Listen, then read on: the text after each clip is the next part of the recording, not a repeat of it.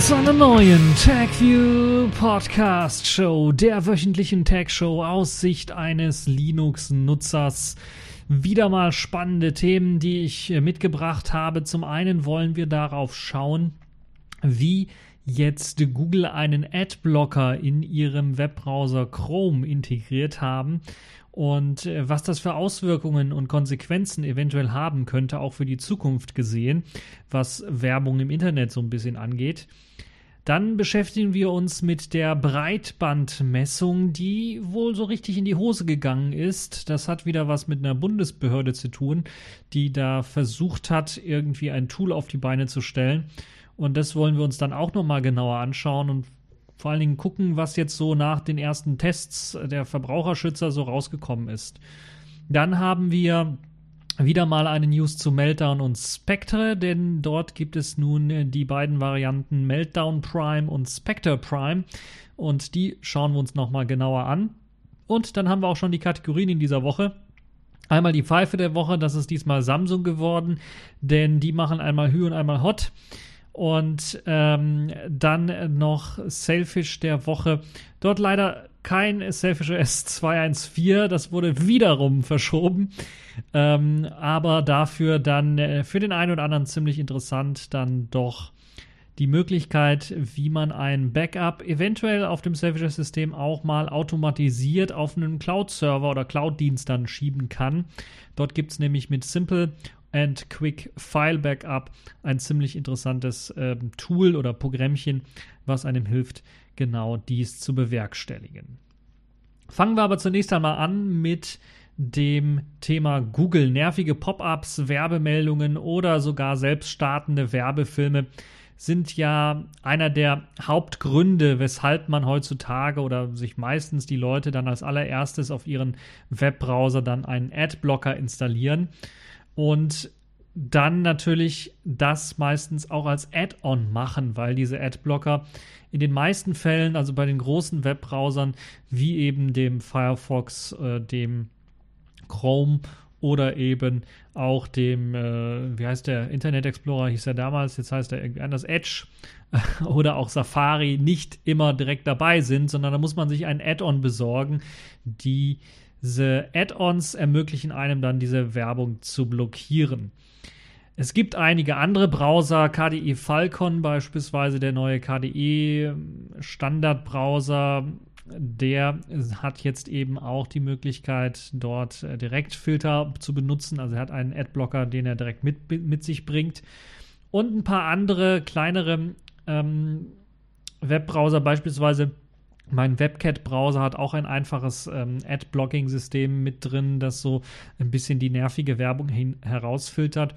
Und viele weitere haben halt eben das auch teilweise schon mit integriert. Aber die Großen, die hatten das bisher noch nicht mit integriert, weil sie natürlich eben auch durch Werbung ihr Geld verdienen. Und Google ist ja eines der größten Unternehmen, das mit Werbung oder mit Daten anderer Leute Geld verdient, könnte man auch sagen. Und das dann zu Werbezwecken dann verkauft. Und jetzt hat Google aber doch einen Schritt gemacht, der ziemlich interessant ist, denn sie haben jetzt in, ihr, in ihren Webbrowser Chrome, ich weiß nicht, inwieweit das auch im Chromium mit drin ist, muss ich ganz ehrlich zugeben. Ich habe zwar hier die Version 64 auch laufen, das ist, glaube ich, die aktuellste Version, habe davon aber nicht sehr viel gemerkt. Aber zumindest jetzt im Webbrowser Chrome haben sie einen Adblocker direkt mit hineingepackt und das ist ein spezieller Adblocker, der eben nicht wie bei den vielen Add-ons dann im Grunde genommen alle Werbung irgendwie rausfiltert oder wie im Falle von IO bzw. Adblock Plus dann ja bestimmte Werbung ausblendet und dann die gute Werbung nicht mehr einblendet, sondern in dem Fall äh, macht man ja und da, wo ich I.O. schon ein bisschen angesprochen habe, etwas ähnliches, aber nicht das gleiche.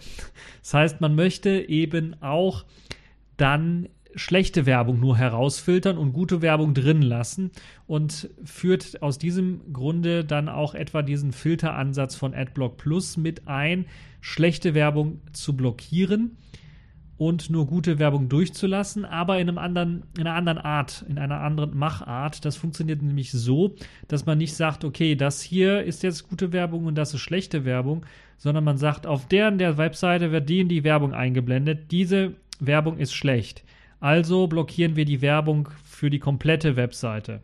Das ist also deren Ansatz.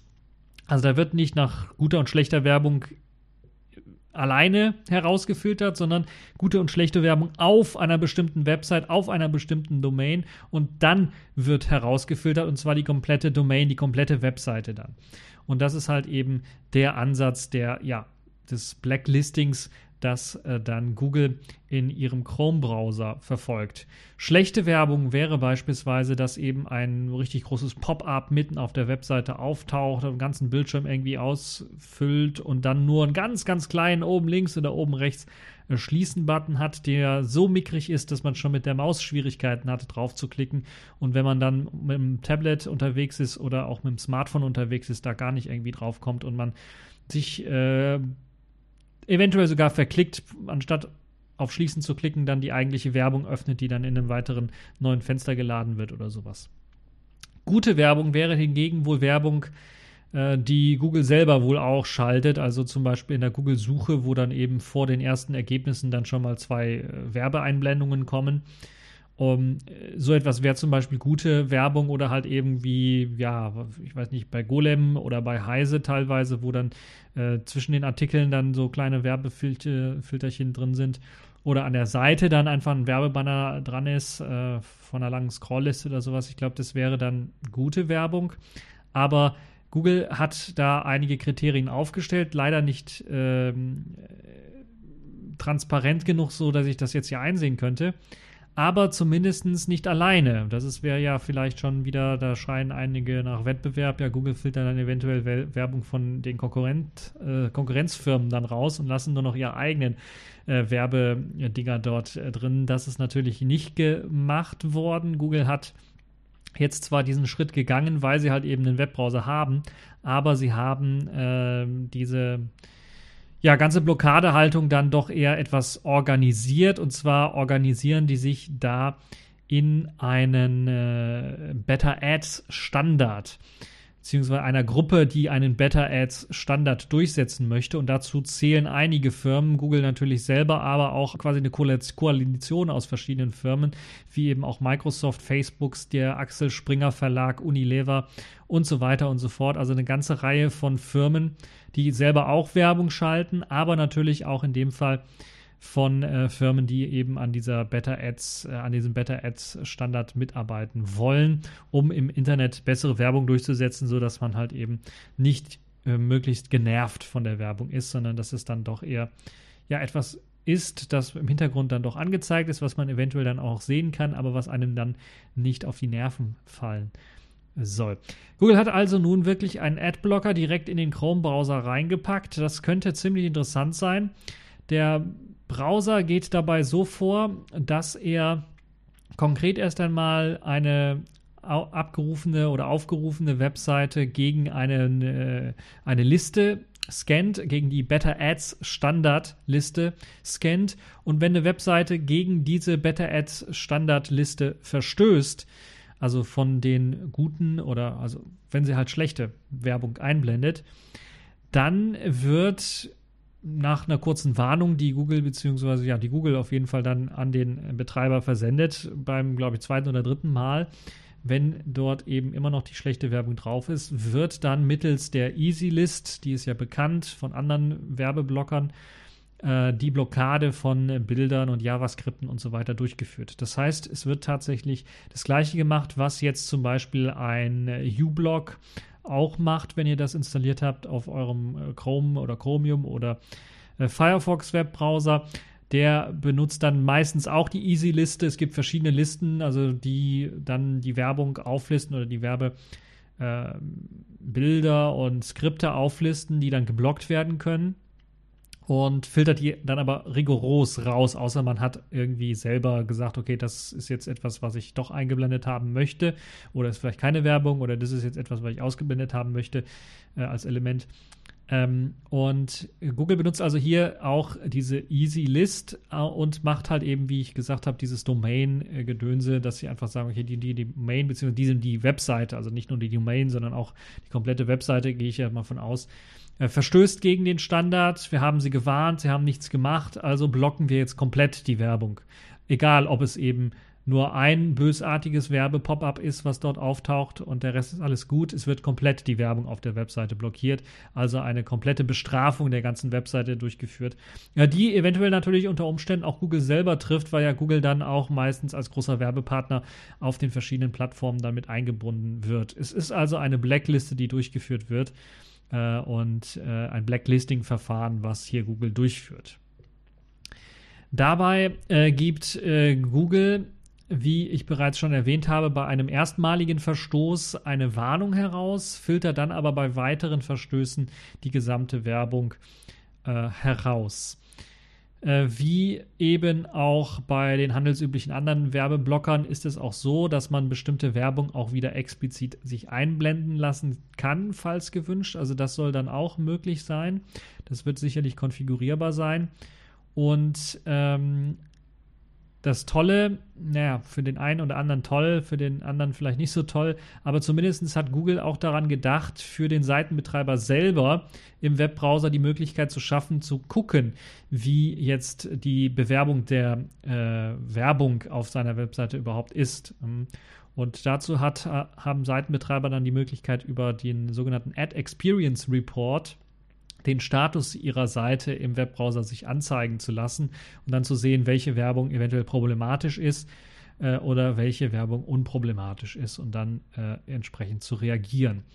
Google versucht so selber also einen Weg einzuschlagen, der Erfolg haben könnte, so wie ich denke, da Nutzer in Zukunft wohl darauf verzichten werden, so einen extra Werbeblocker dann zu installieren, wenn dieser bereits im Webbrowser mit vorinstalliert ist und äh, die nervige Werbung eben schon wegfiltert, weil meistens mh, die Nutzer, die nicht sowieso schon es wissen und dann äh, sowieso irgendwie den Werbeblocker sich direkt installieren, äh, werden dann natürlich erst, wenn die nervige Werbung auftaucht, auf die Idee kommen, oder diese Werbung nervt und eventuell dann sich auf die Suche nach einem Werbeblocker machen. Wenn aber jetzt so ein Werbeblocker, der diese nervige Werbung rausfiltert, bereits im Webbrowser standardmäßig drin ist, dann kommen natürlich weniger Leute auf die Idee, sich eventuell einen externen Werbeblocker zu installieren. Und das ist wohl wahrscheinlich auch eines der Gründe, weshalb Google diesen Weg jetzt gegangen ist weil Google natürlich auch insgesamt das Web und die Werbung im Internet besser machen möchte. Sie wollen also weg davon gehen, dass Leute sich diese ganzen Adblocker installieren, die dann komplett die Werbung rausfiltern, weil natürlich auch verschiedene Firmen und verschiedene ja, Web Webseitenbetreiber mit Werbung auch Geldeinnahmen machen und äh, auch überleben teilweise.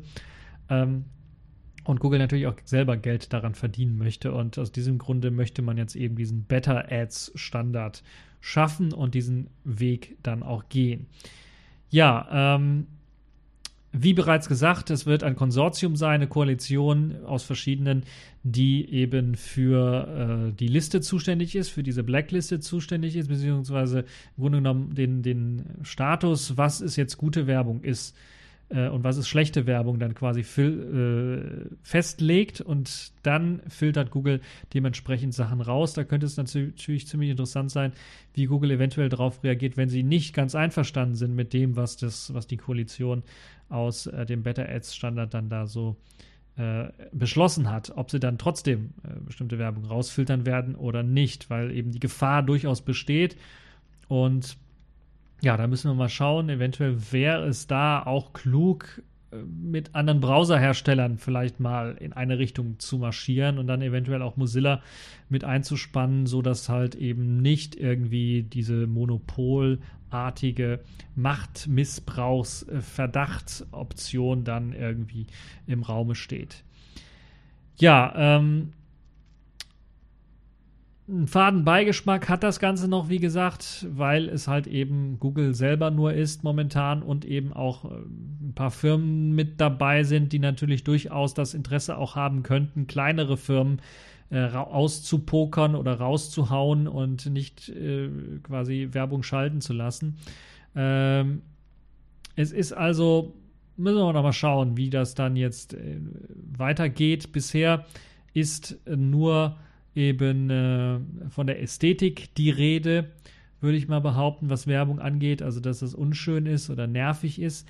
Aber wie sieht es eigentlich aus mit der eigentlichen Sicherheit. Das ist ja auch wieder ein Thema, was so gänzlich, glaube ich, vergessen worden ist, auch bei diesem Better Ads Standard, weil ja bereits in diversen CCC-Vorträgen durchaus gesehen wurde, wie gefährlich auch vermeintlich harmlose Werbung für den Nutzer werden kann, wenn diese dann eben komplett ausspioniert werden mit Hilfe dieser Werbung oder Werbebanner äh, die dann auftauchen, also die komplett auch harmlos sein können, die nicht nervig sein können, die aber im Hintergrund einfach schädlichen Code ausführen. Und äh, das ist irgendwie bisher noch nicht angesprochen worden. Und äh, ja, das ist vielleicht ein Problem, das äh, auch dieser Adblocker in Chrome nicht lösen wird und weshalb es weiterhin auch, und deshalb würde ich das auch weiterhin empfehlen, Sinn macht, so einen Adblocker zu installieren, äh, solange eben das Problem nicht eben auch irgendwie adressiert wird äh, mit bestimmten Regeln oder dass in eine bestimmte Regel mit hineinkommt, dass beispielsweise so ein, äh, also ich würde das so vielleicht formulieren, okay, Werbung darf geschaltet werden auf den Webseiten, es darf dann aber keine JavaScript-Werbung sein, es muss halt eben dann ein GIF oder animiertes PNG oder was auch immer, was es dort gibt, sein oder darf es halt nur sein, es darf halt, also es kann also ein Bild sein, aber es darf halt kein JavaScript-Code mit drin sein.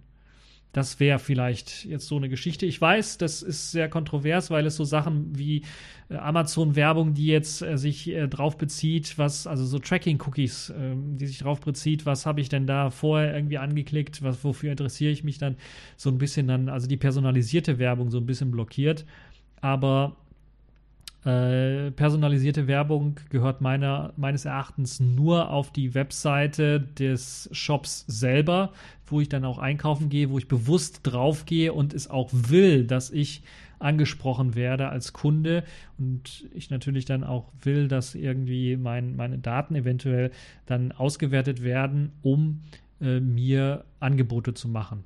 Da gehe ich ja dann bewusst auf so eine Amazon, auf so eine Saturn.de oder auf äh, so eine Schieß mich tot Webseite, um was einzukaufen und dann eben auch äh, Werbung, äh, personalisierte Werbung dann zu erhalten. Aber wenn ich auf eine Webseite surfe, wo ich normalerweise primär nur News irgendwie lese, dann möchte ich eben nicht dass da meine Werbung äh, von anderen Webseiten, die ich da besurft habe, ausgewertet wird oder ähm, mein, mein Kaufverhalten ausgewertet wird und dann mir personalisierte Werbung angezeigt wird, sondern da kann ich durchaus mit leben, dass eventuell generell Werbung, also für alle die gleiche Werbung angezeigt wird.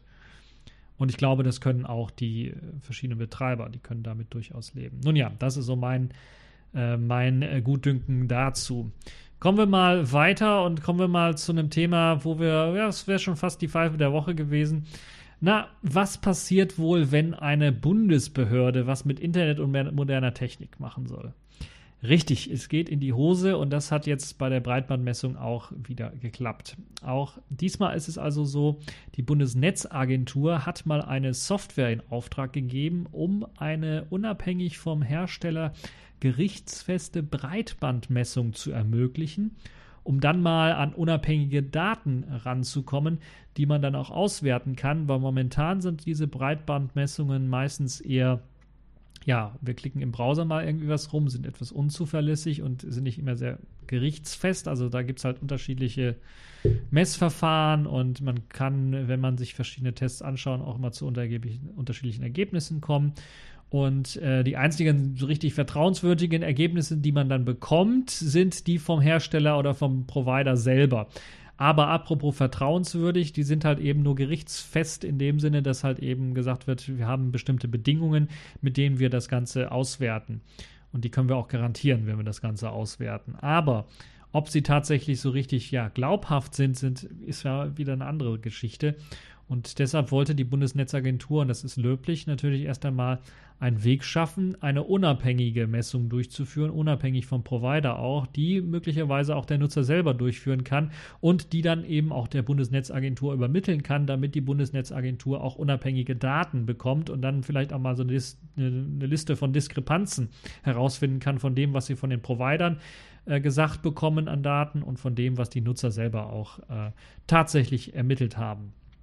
Ja, nun hat die äh, Verbraucherzentrale Bundesverband diese Software vorab getestet, also bevor sie herausgekommen ist, haben sie bereits schon einen Test durchgeführt und kommt zum Ergebnis, dass diese Software im Grunde genommen unzumutbar ist. Zum einen ist äh, das eine nicht Browser laufende Anwendung, sondern tatsächlich ein typisches Windows-Programm, dessen Quellcode auch nicht bereitsteht. Also haben wir schon mal zwei große Fehler. Zum einen eben, dass es nicht im Webbrowser läuft, sondern unabhängig vom Webbrowser laufen soll. An und für sich nicht äh, großartig ein Problem, aber dann hat man natürlich wieder äh, das Phänomen, dass man natürlich für die verschiedenen Plattformen dann ein Programm schreiben muss. Und momentan sieht es so aus, dass eventuell ein Windows-Programm es geben wird, vielleicht noch ein macOS-Programm. Aber wie sieht es dann aus? Android eventuell kriegt eine App, das iOS kriegt vielleicht noch eine App, aber dann stehen alle anderen irgendwie auf dem Schlauch und kriegen keine App. Ist natürlich auch unschön. Und äh, ja, wie, wie geil soll das denn auch sein? Äh, glauben die echt, dass sich das jemand irgendwie auch noch extra installiert? Das muss man natürlich auch noch sagen. Von der Bundesbehörde irgendeine, also eine Webseite von der Bundesbehörde aufrufen. Das kann man dem einen oder anderen auch schon irgendwie zutrauen. Aber dann irgendwie ein typisches Programm von der Bundesbehörde, egal auf welcher Plattform jetzt, dessen Quellcode auch noch nicht mal bereitsteht, wo man reingucken kann, was die App eigentlich macht glauben Sie echt, dass das irgendeiner von der Bundesbehörde irgendein Programm einfach installiert auf dem Rechner? Ah, also, nee, machen wir nicht. Also eine Software von einer Bundesbehörde, bei der man den Quellcode nicht einsehen kann, ist sowieso auch schon wieder so ein Fall für, äh, für den Open Code. Ne, wie hieß das? Ähm, die Kampagne, ich habe, ist der Name jetzt eingefallen, Open Code. Äh, Public Code, Public Money, ne, Public Money, Public Code, so hieß, glaube ich, die Kampagne. Und das ist, glaube ich, äh, die Zukunft, das muss die Zukunft sein und das hat jetzt die Bundesbehörde überhaupt nicht begriffen. Und nun ja, was soll man dazu noch sagen? Das ist also wieder so typisch. Zudem scheint allerdings auch das Programm selber in einem schlechten Zustand zu sein. Die Bedienung soll nicht so einfach sein wie, den, wie bei den meisten Messmethoden, die man so kennt im Internet. Klickt man einfach mal drauf kurz. Bei einigen muss man eventuell noch seine Postleitzahl eingeben äh, oder seinen Ort, irgendwie Standort ungefähr mit eingeben, damit halt ungefähr der Server ermittelt werden kann, mit der man sich am besten ver äh, verbindet, dass man nicht irgendwie einen Server in Vietnam nimmt, wenn man gerade in Deutschland sitzt, äh, um die Messung durchzuführen und so weiter und so fort. Ja, äh, so kommt die Verbraucherzentrale dann zu dem Schluss, äh, dass die Menge der scheinbar relevanten Parameter viele Verbraucher gänzlich davon abschrecken dürfte, das Tool überhaupt zu nutzen. Mit anderen Worten, so muss man also da eine ganze Reihe von Dingen machen, damit man dieses Tool überhaupt benutzen kann. Eines dieser Geschichten ist zum Beispiel, dass man ein Pop-up bekommt, das man auch abhaken muss, wo dann drin steht, dass man während der Messung auf Virenschutz und Firewall verzichten sollte, diese also abschalten muss, damit das Programm überhaupt weitergehen kann. Zudem gibt es dann auch weitere Hinweise, die irgendwie eingeblendet werden und die bestätigt werden müssen. So muss man eben auch bestätigen, äh, was eben alles getan werden muss, um eine Messung durchzuführen. Das heißt, man muss im Grunde genommen alle WLAN-Geräte abklemmen, man muss sicherstellen, dass WLAN eventuell sogar ausgeschaltet ist, dass man nur mit dem Kabel dran ist, dass nicht ein anderer PC noch mit dem Kabel dran ist und solche Geschichten. Und die muss man alle bestätigen um eben eine gerichtsfeste Messung durchführen zu können. Das Problem ist halt, das ist so ein Hinweisfenster, das klicken sich die Leute vielleicht durch, die lesen es vielleicht noch nicht mal alles komplett durch, wenn das ein längerer Text ist, klicken ja, ja, bestätigen und führen dann die Messung durch. Da gibt es also keinerlei Prüfung, ob das tatsächlich gemacht wurde und wenn es halt eben nicht gemacht wurde, ist eben dann das Ergebnis immer noch gerichtsfest oder nicht. Das ist vollkommen unklar, das ist überhaupt nicht, äh, ja, kann auch irgendwie nicht bewiesen werden. Also das ist irgendwie, glaube ich, ein riesengroßes Problem, auch jetzt was, was die Software selber angeht, dass das halt irgendwie damit gelöst worden ist.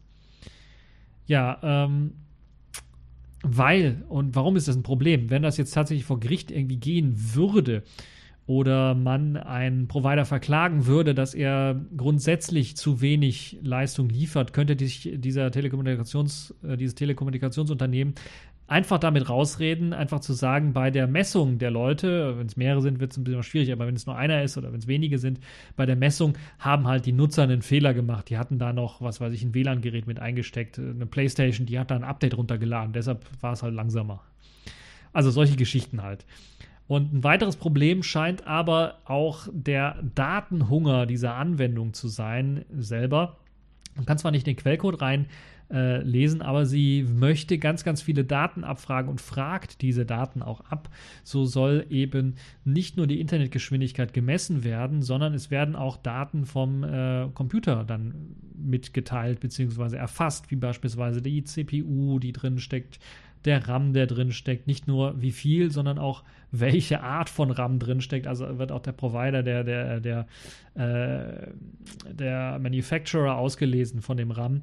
Äh, die Auslastung des PCs wird mitgemessen die Namen der Netzwerkkarten, äh, die MAC-Adressen sogar, die IP-Adressen und, und, und. Also sehr, sehr viele Systeminformationen werden ausgeliefert, äh, ausgelesen und ja, ausgeliefert in dem Fall auch dann an den Hersteller beziehungsweise äh, an äh, denjenigen, der die Auswertung dort macht. Und das hat natürlich dann zur Konsequenz, wenn immer mehr Daten dann hinzugenommen werden, dass man ziemlich genau bestimmen kann, wer der äh, wo der Rechner steht und wem der Rechner dann auch gehört. Und das ist natürlich dann auch wieder so eine Datenschutzlücke, äh, die dort gerissen wird. Also ein klares Problem für den Datenschutz. Scheinbar fragt das Programm auch die Firmware des Routers vom User ab. Und das ist natürlich dann auch wieder so eine Geschichte. Ich muss ganz ehrlich sagen, ich müsste auf meinen Router schauen, um genau zu wissen, was für eine Firmware-Version da jetzt gerade drauf läuft. Und ähm, wenn ich meine Schwester danach fragen würde, würde, mich, würde sie mich blöd anschauen und nicht wissen, worum es dabei überhaupt geht oder wie man da überhaupt rankommt. Und das ist, glaube ich, dann auch so ein Problem, weshalb so eine Breitbandmessung durchaus fehlen. Also es, es, den, der Autonormalverbraucher wird einfach durch die Informationsabfrage, äh, die beispielsweise so eine Firmware des Routers äh, angeht, einfach überfordert. Also, und das hat auch die Verbraucherzentrale dann hier äh, herausgefunden und äh, sieht also ganz klar, dass eben äh, die Benutzer überfordert werden, eben mit diesen ganzen Informationen, die sie eingeben müssten. Also ich selber als Techniker könnte das machen, aber für die Leute, die überhaupt keine Ahnung haben von, äh, ist das Problem. Und äh, jetzt ist natürlich die Frage, soll das, richtet sich das an Otto Normalverbraucher oder an die Techniker?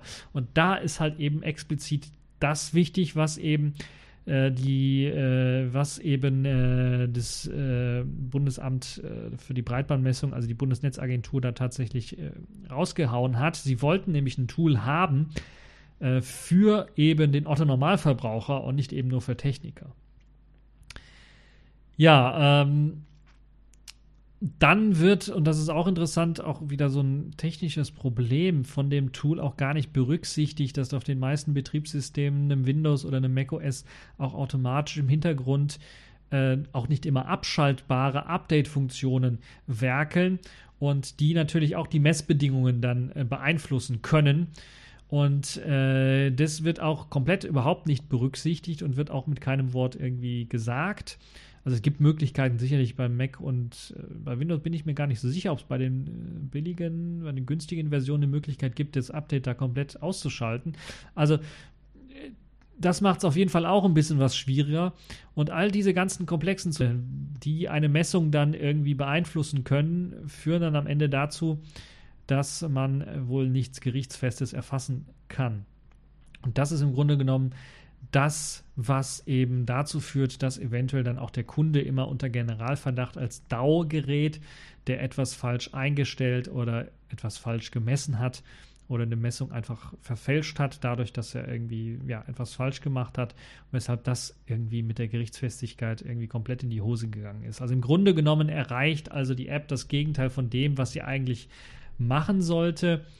Und auch die Provider, die Carrier halten die Anwendung natürlich dann für ungeeignet. Deren Interesse ist natürlich ein bisschen was anderes, sondern äh, die wollen natürlich Geschäftsinteresse irgendwie da vertreten und sie halten natürlich dann die, sie halten so eine unabhängige, glaube ich, Messung von Nutzern selber immer für unglaubwürdig und für, äh, ja, äh, nicht so richtig aussagekräftig. Das würden sie, glaube ich, immer so sagen weil sie halt irgendwie Geschäftsinteresse dann vertreten wollen. Also insgesamt gesehen ist das mal wieder so ein typisches äh, deutsche Behördengeschichte-Dingens, bei der man einfach nur mit dem Kopf schütteln kann. Sicherlich, die Anforderungen sind verdammt hoch gewesen an diese Software, aber da haben schon einige direkt bei den Anforderungen gesagt, und ich würde das auch so sagen, die sind einfach nicht einzuhalten. Man kann einfach nicht ähm, als Otto Normalverbraucher gerichtsfest eben eine Messung durchführen, sondern äh, gerichtsfest in dem Sinne, dass man wirklich sagt, okay, da war jetzt kein, der war jetzt nicht mit dem WLAN äh, verbunden, da war jetzt nicht ein Update, was im Hintergrund läuft und so weiter und so fort. Das muss, äh, das kann nur äh, mit anderen Methoden gelöst werden. Und äh, mit Hilfe der Software ist das nicht in, in den Griff zu bekommen, weil man kann irgendwie nicht alles, alle äh, Faktoren, die dort mit einwirken, dann auch tatsächlich ausschalten, sondern man müsste da vielleicht auch gesetzlich rangehen und zu sagen, okay, die Faktoren werden eventuell mit einem äh, bestimmten Wert dann mit eingemessen. Das heißt, man könnte beispielsweise, äh, um diese Faktoren auszuschließen, eventuell sagen, okay, man muss drei oder vier oder fünf oder sechs Messungen durchführen zu unterschiedlichen Tageszeiten äh, mit äh, äh, vielleicht auch unterschiedlichen Rechnern. Das ist auch eine interessante Geschichte. Aber das, da sind wir auch schon wieder bei so, so Geschichten, dass das wieder weit weg ist vom Otto-Normalverbraucher. Deshalb ist, glaube ich, die Idee war vielleicht nicht schlecht, aber die Umsetzung ist irgendwie nicht möglich. Die ist einfach so nicht möglich. Und äh, das Einzige, was man machen könnte, ist tatsächlich sagen, okay, die Messverfahren, die es jetzt gibt mit Webseiten, klickt einen Button und dann wird gemessen, müssten eventuell dann als Referenz vielleicht irgendwie vor Gericht äh, geltend sein, äh, um gegen den Provider zumindest eine Prüfung, eine unabhängige Prüfung durchführen zu können oder durchzusetzen, sodass dann jemand Unabhängiges die Leitung prüfen kann. Und das macht dann halt eben nicht der Carrier oder der Provider selber, sondern das macht dann äh, ein IT-Experte, der eben diese ganzen äh, Sachen, die die Messung beeinflussen könnten, dann tatsächlich auch abschaltet, sodass er wirklich an, zu einem gerichtsfesten, äh, zu einer gerichtsfesten Erfassung der Daten tatsächlich bekomm, äh, kommt. Ja, so hat man jetzt nun als Bundesnetzagentur wieder mal mit Millionen Steuergeldern eine Firma bezahlt, einen Desktop-Client zu schreiben, bei dem man weder den Quellcode einsehen kann, noch davon ausgehen kann, dass irgendein Bundesbürger von dieser Anwendung jemals profitieren wird. Ja, tolle Wurst, was soll man dazu noch sagen? Es ist wieder mal wieder so typisch Deutschland. Hm, fällt mir halt wieder diese, also diese unglaubliche Software ein, die, wo jemand Millionen für kassiert hat, um eben, äh, also diese Wahlsoftware, wie hieß sie, nicht Wahlomat, sondern äh, PC-Wahl geschrieben hat. Also diese unmögliche, gar nicht mal abgesichert an Sicherheit denkende Software und dann kriegt er Millionen für diesen, äh, was hat er das geschrieben? Visual Basic? Nein, den Turbo Pascal, äh, ne, wie hieß der, in Delphi geschriebenes Programm, wo man dann denkt, oh Gott, oh Gott, und er kriegt Millionen dafür. Ah, nun ja. Machen wir mal weiter. Ähm, leider kein erfreuliches Thema. Ich hätte gerne ein erfreuliches Thema, aber kommen wir mal wieder mal zum. Eigentlich müsste ich da eine eigene Kategorie jetzt langsam für schaffen, aber ich fürchte, es wird halt nur in diesem Jahr, vielleicht noch im nächsten Jahr äh, groß wöchentlich vielleicht nicht in den News äh, drin sein. Ähm, dem Meltdown und Spectre der Woche könnte man fast schon sagen. Also Meltdown und Spectre gibt es jetzt in einer Prime-Version. Ähm, Prime Meltdowns Prime und Spectre Prime heißen die jetzt. Also entwickelt wurde das Ganze, also die, diese Exploits quasi oder die Grundlage für die Exploits oder die Grundlage für die Forschung von einem Forscherteam, das sich eben mit einer neuen Attacke auf die Side-Channel-Fehler in Intel-CPUs äh, beschäftigt hat und diese dann ermöglichen soll. Dieser Exploit existiert zwar nur in abstrakter Form jetzt, kann aber auch als Vorlage dienen, um eben eine echte praktische Attacke dann äh, daraus zu generieren. Die Infos, die die Meltdown Prime und Spectre Prime äh, Exploits dann herausziehen können, sind im Grunde genommen dieselben Infos wie bei den normalen Meltdown und Spectre Bugs. Deshalb eben auch diese Namensverwandtschaft. Sonst hätte man das komplett anders nennen können. Und äh, wie kann man jetzt dieses Problem nun fixen? Das Positive an der ganzen Geschichte ist, dass die Soft auf Software-Ebene das Ganze schon gefixt ist. Denn genauso wie bei Spectrum Meltraum selbst kann eben ein Fix durchgeführt werden, der eben dann verhindert, dass bestimmte Speicherbereiche ausgelesen werden können. Das wurde ja im Linux-Kernel so gemacht um äh, dann äh, Spectre und Meltdown Bugs zu verhindern. Spectre ist noch, glaube ich, noch nicht ganz verhindert, aber zumindest hat man das meiste schon mal äh, blockiert. Und auf der Hardware-Ebene könnte es ziemlich interessant werden, weil ist klar, Intel muss irgendwann mal und AMD sicherlich auch ihre Prozessoren auch dahingehend untersuchen und hardwaremäßig updaten, dass diese Fehler nicht mehr auftreten. Und das könnte dann ein bisschen was schwieriger werden, dann äh, diese auch gegen diese Attacken äh, dann zu schützen. Sprich, mit ein bisschen Glück ist euer Betriebssystem momentan, wenn ihr die Updates eingespielt habt für Spectre und Meltdown, bereits gepatcht. So mussten zum Beispiel die Forscher auch, damit sie ihr Meltdown Prime und Spectre Prime ausprobieren konnten, ein ungepatchtes ähm, System benutzen. In dem Fall haben sie ein MacBook mit einem Intel Core i7 benutzt, äh, komplett ungepatcht, also weder Firmware-Patches noch Software-Patches mit drin, um überhaupt irgendwie zu einem Ergebnis zu kommen. Trotzdem sicherlich eine sehr interessante Angriffsvariante und die zeigt so ein bisschen, dass eben die Zeit von Meltdown und Spectre immer noch nicht vorbei ist, dass es nicht nur neue Hardware gibt, die eventuell davon betroffen ist, sondern dass es neue Angriffsszenarien gibt, die oder Angriffsvarianten gibt, die ähnliche Daten auch rausfiltern können auf einem etwas anderen Weg.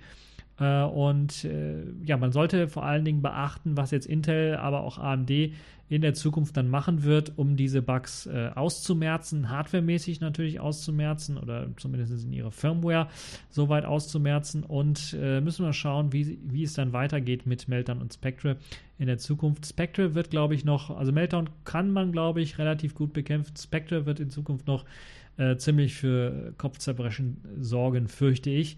Und ähm, ja, die News dazu werden wohl nicht so leicht äh, wegfallen. Und äh, ja, schauen wir mal, wie es weitergeht mit Meltdown und Spectre.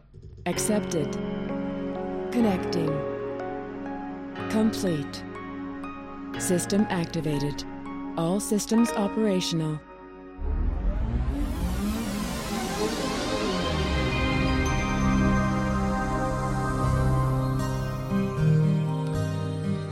Ja, kommen wir zur Pfeife in dieser Woche. Das muss diesmal Samsung sein und ich glaube, Samsung ist das erste Mal dann Pfeife der Woche. Ich bin mir nicht ganz sicher, ob damals bei den explodierenden, äh, nee, explodierenden oder feuerfangenden Akkus Samsung da nicht auch mal Pfeife der Woche war oder was waren es, Waschmaschinen? Naja, Samsung hatte da also ziemlich Probleme mit Feuer, sagen wir mal so. Ähm, sind auf jeden Fall jetzt äh, wieder nach langer Zeit äh, wieder Pfeife der Woche. Samsung einmal Hü und einmal Hot. Es geht dabei um das in dieser Woche, anfangs der Woche erst einmal äh, erschienene und auch Samsung ist damit vorgepreschte große Update für ihr Flaggschiff äh, Samsung Galaxy S8 und S8 Plus. Denn dieses Update sollte Android 8 Oreo auf die Geräte zaubern, samt der geupdateten Samsung-Oberfläche und äh, der Anpassungen, die Samsung normalerweise bei ihren Smartphones durchführt.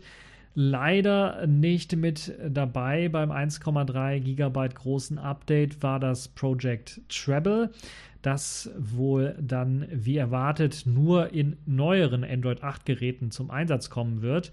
Project Treble, für die Leute, die es nicht wissen, soll so eine Art Android Hull sein und diese Android Hull, also ein Hardware Abstraction Layer von Android vom Rest des Systems trennen, so dass der Hersteller dann mit eigener Software ähm, oder ja das Image mit was er mit eigener Software versorgt, unabhängig von der Android Hull updaten kann und so eben schnellere Updates für den äh, Benutzer liefern können soll, weil er sich mit der Hardware Abstraction Layer und dem Update da nicht beschäftigen muss. Ähm, das wird also nicht mit dabei sein. Ist, jetzt fragen sich einige, ist das überhaupt technisch möglich, weil ja auch vielleicht in Sachen Partitionierung was umgestrukturiert werden muss. Ja, es ist technisch möglich, es ist vorgesehen. Google hat die Möglichkeit, auch per Update von Android 7 auf Android 8 äh, das Project Treble einzufügen. Da muss natürlich der Hersteller extra für Arbeiten machen und er muss natürlich auch bereit sein, das durchzuführen. Und Samsung ist es ähm, augenscheinlich nicht. Sie wollen also wohl erst im Samsung äh, Galaxy S9 äh, Project Treble mit drin haben, direkt ausliefern. Sie wollen das allerdings nicht mit einem Update für die älteren Geräte liefern. Ja, was hat das Update noch so gebracht? Neben diesen typischen Android-Funktionen, die in Android 8 Oreo mit dabei sind, gab es auch für ähm, Bluetooth äh, eine Erweiterung. So soll dort eben auch der LDAC und AAC-Codec mit unterstützt werden. Äh, für eben den besseren Musikgenuss bei Bluetooth, beziehungsweise Sprachgenuss bei Bluetooth, je nachdem, wie man es nutzt. Aus bisher ungeklärten Gründen hat aber Samsung kurz nachdem sie das Update freigegeben haben, nach nur drei Tagen dann auch wieder eingestellt und komplett zurückgezogen. Also nicht nur eingestellt, indem sie sagen, ja, wir haben da ein Problem entdeckt, sondern so komplett eingestellt, indem sie auf einmal die Ankündigung und alle Verweise darauf, dass jetzt ein Update rausgegeben worden ist, gelöscht haben von ihrer Homepage und auch das Update selber natürlich nicht mehr zur Verfügung steht. Und Gründe hat man interessanterweise nicht genannt. Und das ist natürlich dann auch in der Tat schon ein bisschen sehr seltsam, weil normalerweise werden dann bei solchen äh, Dingen auch Gründe genannt. Äh, vielleicht hat Samsung sich gedacht, ah, wir haben es erst drei Tage draußen, wir können das ohne Grund einfach mal zurückziehen aber sie haben es wohl als so wichtig erachtet, dass sie das zurückgezogen haben. Jetzt kann man natürlich erst einmal gucken, äh, was ist jetzt überhaupt los und was ist da passiert. Erst einmal sind natürlich die Nutzer im Regen stehen gelassen worden, weil die jetzt äh, vor allen Dingen erstmal auf die neue Version geupgradet haben, eventuell, und dann äh, sich fragen, ja, was ist da jetzt nun los? Ist jetzt, kann ich mein System noch nutzen oder ist da irgendein Problem, was irgendwie alles meine Daten löscht oder irgendwie den Akku kaputt macht oder die Kamera kaputt macht oder was auch immer? Man muss und es lohnt, also es geht auch gar nicht anders, lohnt sich auf jeden Fall in Forenberichte reinzuschauen und zu gucken, was denn dort alles an Problemen gemeldet worden ist, um eventuell zu erahnen, wo das Problem tatsächlich liegt. Und dort wurde in einigen Foren eben davon berichtet, dass es vermehrt zu einer Bootschleife kam nach dem Upgrade, die eben dazu gesorgt hat, dass halt eben, ihr kennt es ja, so ein Upgrade, das bootet normalerweise neu, nachdem es installiert worden ist, beziehungsweise bootet in speziellen Modus, installiert das Upgrade und bootet dann nochmal neu. Ich glaube, irgendwie so läuft das, je nachdem, was für ein Hersteller ihr so habt. Aber so ist das standardmäßig, glaube ich, passiert das bei Android-Geräten und das endet dann in einer Bootschleife am Ende. Das heißt, es äh, macht den normalen Bootscreen, passiert nichts, bootet eventuell dann nochmal neu, und endet dann eben in dieser Schleife, wo es versucht immer wieder neu zu booten oder man es versucht immer irgendwie zu starten, aber es am Ende nicht äh, gelingt. Es ist mir etwas unbegreiflich, wie dann dieses Problem tatsächlich auch ja als Fehler nicht gefunden worden ist vor allen Dingen, weil Samsung ja auch Beta-Tests macht. Teilweise öffentliche Beta-Tests, teilweise geschlossene Beta-Tests. Sie haben aber sehr lange Beta-Tests und Beta-Zeiten. Und gerade beim Android 8 Update haben sie bereits schon etliche Betas hinter sich gebracht. Und äh, wie das dort übersehen werden konnte, dass es zu dieser Bootschleife kommt, ist mir ein bisschen was ja, unbegreiflich. Eventuell hat das was mit einem Update softwaremäßig zu tun, was sie jetzt irgendwie nachgeschoben haben, später erst. Also vielleicht irgendein Security-Update, was da eine Rolle spielt. Ich weiß es nicht. Also das würde ich mal zugunsten von Samsung so ein bisschen annehmen. Ansonsten äh, habe ich dann, deshalb habe ich es in die Pfeife der Woche reingepackt. Samsung hat einfach seine Hausaufgaben nicht richtig gemacht und nicht richtig darauf geachtet. Sie haben wohl äh, sehr stark äh, dran, äh, waren sehr stark dran interessiert, dann noch vor dem MWC dieses Update rauszuhauen und es nicht so nah an den MWC ranzutragen, weil dann irgendwie das S9 oder sowas vorgestellt wird. Aber sie wollen natürlich auch nicht als äh, Wortbrecher dastehen, dass sie kein Android 8 ausgeliefert haben für das äh, Galaxy S8 und S8 Plus, obwohl sie es angekündigt hatten und so weiter und so fort.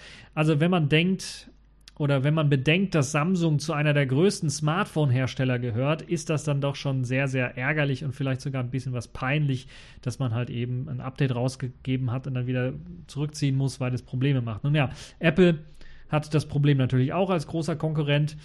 Äh, ist also nicht das erste Mal, dass dann so ein Problem auftaucht, aber es ist schon ziemlich ärgerlich. Äh, zumindest bei Apple kriegt man dann Hinweise, okay, das und das ist das Problem, deshalb haben wir es zurückgezogen. Und bei Samsung kam halt gar nichts. Und das ist halt, glaube ich, deshalb auch äh, bei mir in der Liste der Pfeife der Woche ganz nach oben gerutscht, weil Samsung da überhaupt keinerlei Informationen rausrückt und man sich die Informationen so mühevoll dann in den Forenbeiträgen zusammensuchen muss. Und da kann man noch nicht mal richtig bestätigen, stimmt denn das überhaupt? Ist es nur ein Nutzer, der das Problem hat? Sind es mehrere Nutzer? Ist das Problem, ist das tatsächlich das Problem, weshalb man gesagt hat, okay, wir zünden das Update zurück oder ist es das nicht? Ähm, und was machen vor allen Dingen jetzt die Nutzer, die jetzt in dieser Bootschleife drinstecken und ja, ihr Smartphone funktioniert nicht mehr? Ja, sie können einfach nur die alte Version irgendwie aufspielen, eventuell, wenn sie wissen, wie es geht. Hm, einige Nutzer wissen das ja nicht, dann laufen sie zum Shop und so weiter und so fort. Also insgesamt gesehen, muss ich ehrlich sagen, äh, da lobe ich mir tatsächlich die kleinen, aber feinen Anbieter, wie zum Beispiel Yolla äh, deren Updates äh, haben bisher, und das ist jetzt beim Yola 1 schon fast fünf Jahre, Äh, die liefen bisher alle wunderbar, ohne große Probleme. Es gab nur ein einziges Update, was sie zurückgezogen haben, weil es Probleme gemacht hat. Aber, und das war im Early Access Modus. Das heißt, das, was Samsung jetzt hier Beta-Modus oder Beta-Version, Verteilmodus und Testmodus nennt, das hatte man beim äh, Yolla und bei Selfishes auch. Und na klar, äh, Yolla ist ein kleiner Anbieter, hat weniger Hardware, könnte man jetzt argumentieren, aber Samsung hat hier nur zwei Geräte mit dem Update zu versorgen. Das S8 und das S8 Plus, die auch hardwaretechnisch fast komplett identisch ausgestattet sind. Und bei Yolla gibt es mehrere Geräte. Da gibt es das Tablet, da gibt es das Yolla 1, das Yolla C, das Intex Aquafish, mittlerweile sogar das Xperia X. Das heißt, da gibt es äh, eine Reihe von Geräten, die alle zeitgleich das gleiche Update bekommen. Und das funktioniert. Es läuft. Also, äh, es ist tatsächlich, deshalb würde ich mal sagen, ein Problem bei Samsung. Natürlich, Fehler kann man immer machen, aber äh, es wirkt so ein bisschen amateurhaft, wie Samsung hier vorgegangen ist. Und das ist das, was man Samsung vorhalten muss als einer der größten Smartphone-Hersteller der Welt, ist so ein Verhalten einfach schäbig, dass man ein Update zurückzieht, ist nicht das Problem, sondern dass man die Nutzer im Unklaren lässt, was jetzt das Problem ist und wie es weitergeht, ist, glaube ich, das eigentliche Problem. Deshalb zu Recht die Pfeife der Woche. In dieser Woche Samsung. So, kommen wir mal zum letzten Thema der letzten Kategorie in dieser Woche, zum Selfish der Woche. Einige haben sich ja eventuell schon gefreut und darauf gewartet, dass eventuell das Selfish 214 jetzt endlich rauskommt. Das wurde aber kurzzeitig dann doch nochmal wieder zurückgezogen, nachdem das Changelog, das offizielle für 214.12 erschienen ist dann doch nochmal zurückgezogen aus diversen Gründen. Ein Grund war einfach, dass einfach einer der Mitarbeiter vergessen hat, ähm, die Server ordentlich umzustellen. Die Repos waren nämlich auf die internen Server, äh, die internen Testserver von äh, äh, Yolla äh, geschaltet. Das ist natürlich auch ein, ein, sehr blöder Fehler. Es wurde aber, und das in, jetzt mal im Vergleich zum äh, zum Samsung-Gedönse. Es wurde so kommuniziert, vielleicht nicht direkt, aber auf Nachfrage direkt so kommuniziert, und äh, das zum einen, das zum anderen ist, äh, man hatte nur das Changelog offiziell veröffentlicht, man hatte noch kein äh, Update für die Leute bereitgestellt. Und es waren halt nur die Leute, die ein bisschen was wissen, wie das geht, die dann das Update manuell durchgeführt haben, die dann gemerkt haben, uff, da, ist, da stimmt was nicht. Und man hat es also im eigentlich internen Test von äh, Yola selber auch nochmal gemerkt, dass da ein Problem besteht und dann nochmal gesagt, okay, wir verschieben das Ganze, wir arbeiten jetzt am Wochenende nochmal dran äh, lösen das Problem. Äh, sollte ja nicht die Schwierigkeit sein, die, die Repos dann nochmal wieder zu ändern und bringen das dann nächste Woche raus. Also so macht man es richtig, Samsung. Äh, das äh, zum kleinen Ausflug zu Selfish S 214. Also ich hoffe, dass ich dann nächste Woche davon irgendwie berichten kann. Wenn ich es drauf habe, werde ich natürlich, ich habe das Changelog jetzt schon mir mehrmals angeschaut, äh, ein paar Sachen aufgeschrieben. Ich werde auf jeden Fall eine TechView Vlog zu machen zu den Änderungen. Wahrscheinlich auch wieder in Englisch, damit international alle Leute da so ein bisschen was davon haben. Könnt ihr also in der nächsten Woche eventuell euch drauf freuen. Ansonsten kommen wir zum Selfish der Woche. Äh, dem Simple and Quick File Backup. Das ist ein Tooltip, ein Programm, ein ziemlich interessantes Programm, das einem erlaubt, mittels AirSync oder eben ähm, mit, wie heißt es, AirClone, äh, einen bestimmten Ordner beispielsweise im internen Speicher auf eine externe MicroSD-Karte zu kopieren und dann beziehungsweise sogar auch synchron zu halten was sehr nett ist. Also ein, eine Art Backup-Programm, Simple and Quick File Backup, deshalb heißt es auch so. Äh, das Tolle an dem Programm ist, dass es nicht nur mit AirSync zusammenarbeiten kann. Man kennt AirSync aus der Linux-Welt. Das kann eben lokal verwendet werden. Es kann auch über das Netzwerk per SFTP verwendet werden.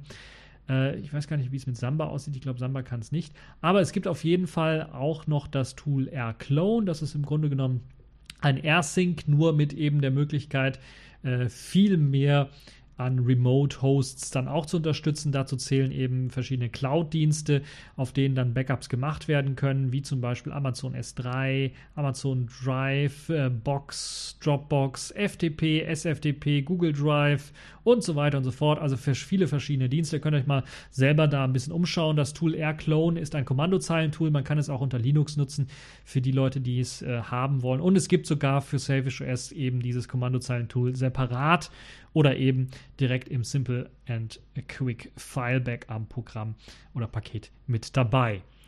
eine sehr, sehr ziemlich mächtige Anwendung, die einem erlaubt, dann auch regelmäßig Backups zu machen. Das ist Simple and Quick File Backup, weil es eben ein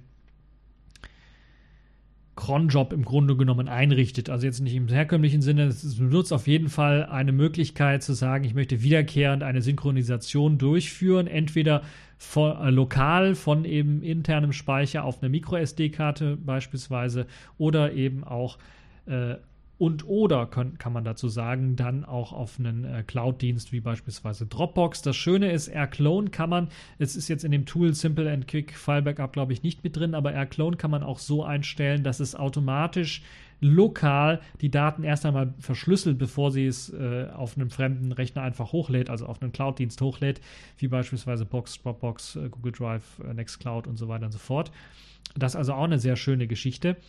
Ähm, und natürlich ist das, ähm, wie gesagt, eine ziemlich gute Anwendung, weil sie einem erlaubt, regelmäßige Backups zu machen vom Smartphone auf ein bestimmtes äh, oder von einem bestimmten Verzeichnis aus auf einen bestimmten Dienst. So kann man zum Beispiel, das ist eine ziemlich interessante Geschichte, so einstellen, dass äh, der Kamerabilderordner auf dem Smartphone automatisch äh, mit der Nextcloud jeden Morgen um 4 Uhr gesynkt wird oder abends um, was weiß ich, 23 Uhr oder sowas gesynkt wird, wo man also sicher geht, okay, man ist jetzt zu Hause, man hat jetzt das gute WLAN und dann kann eine Synchronisation durchgeführt werden. Ähm, die Anwendung selber installiert sich dafür in den Systemeinstellungsdienst, also Systemeinstellungsdienst in den Systemeinstellungen und kann dort eben eingerichtet werden. Äh, wer diesen grafischen Dienst eben nicht nutzen möchte, kann auch AirClone oder vielleicht auch manuell nur synchronisieren möchte, kann auch AirClone einfach als Binary für Selfish OS bekommen, äh, separat und kann damit herumexperimentieren und dann eben manuell Synchronisationen durchführen. Also ein ziemlich äh, mächtiges Programm, um eben automatisch äh, Dateien ähm, zu sichern. Und das macht eventuell Sinn, sollte man auch machen, äh, wenn man auch eben ein großes Update äh, wieder macht für sein Smartphone. In dem Fall jetzt hier von äh, Selfish 2.1.3 auf 2.1.4 beispielsweise alle Daten mal sichern, die einem wichtig erscheinen. Oder man kopiert die einfach im einfachsten Falle von mit, mit Hilfe des äh, Simple Quick File Backups auf die MicroSD-Karte, dass man die Daten irgendwie gesichert hat, die einem wichtig erscheinen. Es gibt natürlich auch Selfish S selber eigene äh, Backup-Möglichkeiten, die auch Programmeinstellungen und so weiter dann mitsichern. Kontaktdaten mitsichern und so weiter und so fort. Kann man auch einsetzen, sollte man auch einsetzen. Ich empfehle immer, wenn man Backups machen möchte, nicht nur auf eine Lösung äh, sich zu konzentrieren und die zu benutzen, sondern eventuell verschiedene Lösungen zu haben. Vor allen Dingen Lösungen zu haben, die nicht auf spezielle Dateiformate irgendwie etwas äh, backuppen, die dann nur eben mit diesem Backup-Programm dann geöffnet werden können, diese Dateiformate, sondern auch etwas, was generisch irgendwie funktioniert. Und da ist dieses Simple and Quick File Backup mit AirSync oder AirClone sicherlich eine tolle Geschichte. Und äh, vor allen Dingen äh, kann man dort äh, dann äh, das auch automatisiert durchführen, was sicherlich auch für den einen oder anderen ein ziemlich äh, gutes äh, Ding ist, weil man da nicht irgendwie manuell jedes Mal rumfummeln muss und dran denken muss, ein Backup zu machen. Ja. Das findet ihr alles natürlich verlinkt, auch das Tool verlinkt in den Artikel. Ansonsten war es das schon für diesen TechView Podcast. Ich hoffe, es hat euch gefallen, ihr hattet Spaß dran und bis zum nächsten Mal. Ciao. Wo ist eigentlich das Outro? Das müsste jetzt eigentlich kommen, oder? Das war's für diese TechView Podcast Folge und bis zur nächsten Folge.